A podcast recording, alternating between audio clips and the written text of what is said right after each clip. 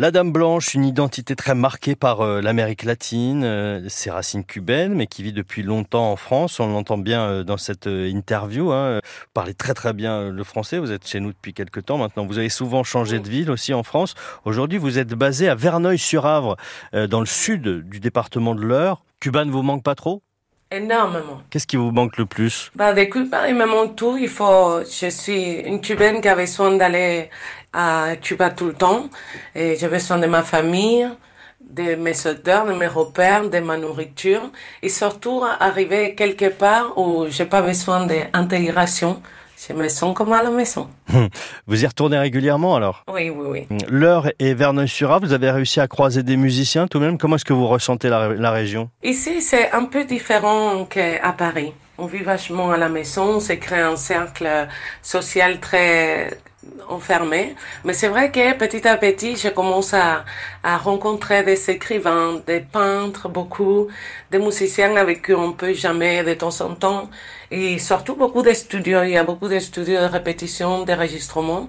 Il y a beaucoup d'ingénieurs du son. Et une partie de mon équipe vient d'ici. Et c'est donc euh, pour ça aussi, j'imagine que vous êtes, vous avez choisi Verneuil-sur-Avre. Oui, oui, pour se réunir avec euh, mon producteur Baby Lation, qui est originaire de Verneuil-sur-Avre. Mon technicien, il habite ici aussi. Mais effectivement, comme vous le disiez, ça n'a rien à voir avec Cuba, où euh, on est beaucoup dans la rue, la musique est partout. Exactement. On parle fort.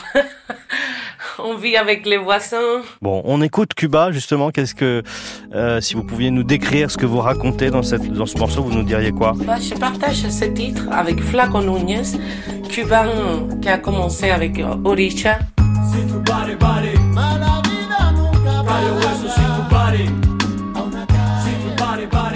Et dans cette chanson, on dit exactement les choses qu'on peut et les choses qu'on ne peut pas dire sur notre pays. Hmm. Chez on vous, prend les mots par des pincettes, tu vois. Ouais, ouais.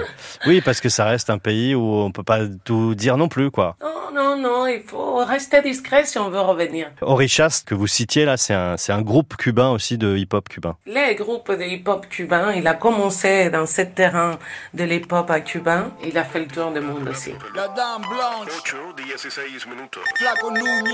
On écoute Cuba.